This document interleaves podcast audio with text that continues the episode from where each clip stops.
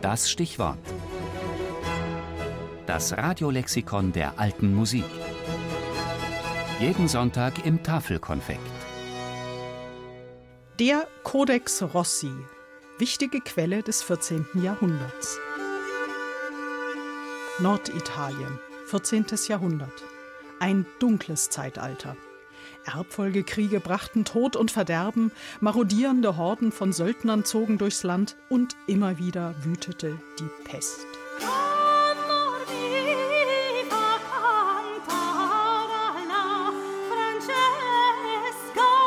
Doch all diesen Widrigkeiten zum Trotz blühte seinerzeit die Kunst in Norditalien und die wichtigste und umfangreichste Quelle für die Musik dieser Periode ist der Codex Rossi.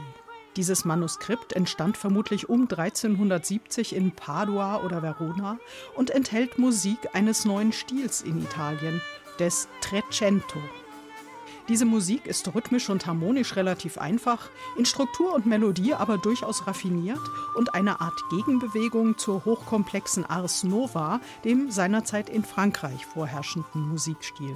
Im Codex Rossi finden sich insgesamt 37 größtenteils dreistimmige Kompositionen, eine Caccia, ein Rondello, fünf Ballate und 30 Madrigale.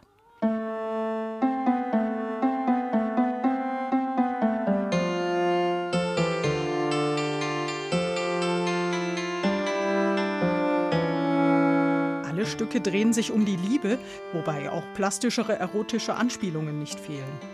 Voraussetzung für diese Werke war, dass eine Gruppe von Autoren um den Dichter Dante Alighieri das Italienische um die Wende zum 14. Jahrhundert herum als eigenständige Literatursprache etabliert hatte. Denn alle Lieder haben italienische Texte. Es handelt sich aber dennoch um Musik der höheren Stände. Man denke etwa an die Gesellschaft aus Boccaccios De Camarone, die sich mit dieser Art von Liedern unterhalten haben dürfte. Komponisten sind im Codex Rossi nicht genannt, aber über Quellenvergleiche konnte man zumindest zwei identifizieren: Magister Piero und Giovanni da Firenze. Von letzterem stammt etwa das Madrigal Nascoso Viso.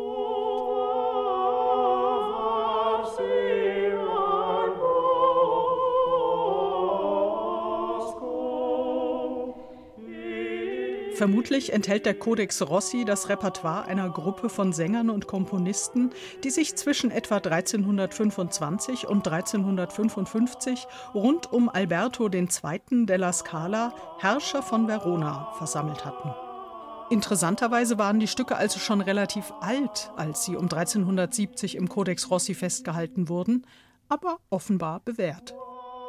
Alberto, dessen Vater übrigens einer der wichtigsten Mäzene Dantes gewesen war, lebte zeitweise in Padua und so stehen denn auch viele der Lieder im paduanischen Dialekt.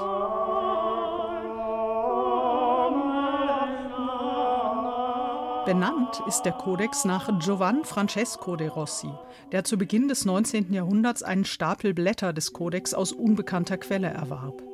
Rossis Witwe schenkte die Handschrift später der Jesuitenbibliothek in Linz, von wo sie 1922 wiederum in die vatikanischen Bibliotheken gelangte. 1963 entdeckte der Musikwissenschaftler Oscar Mischiati zwei weitere Blätter des Kodex in einer Bibliothek in Ostiglia bei Mantua. Auch hier hat man keine Ahnung, wo sich die Seiten früher befanden, wie sie nach Ostiglia kamen. Aber das Wichtigste über den Codex Rossi wissen wir, dass wir nur dank dieser äußerlich nicht einmal sonderlich aufsehenerregenden Handschrift einige der schönsten Werke des 14. Jahrhunderts kennen.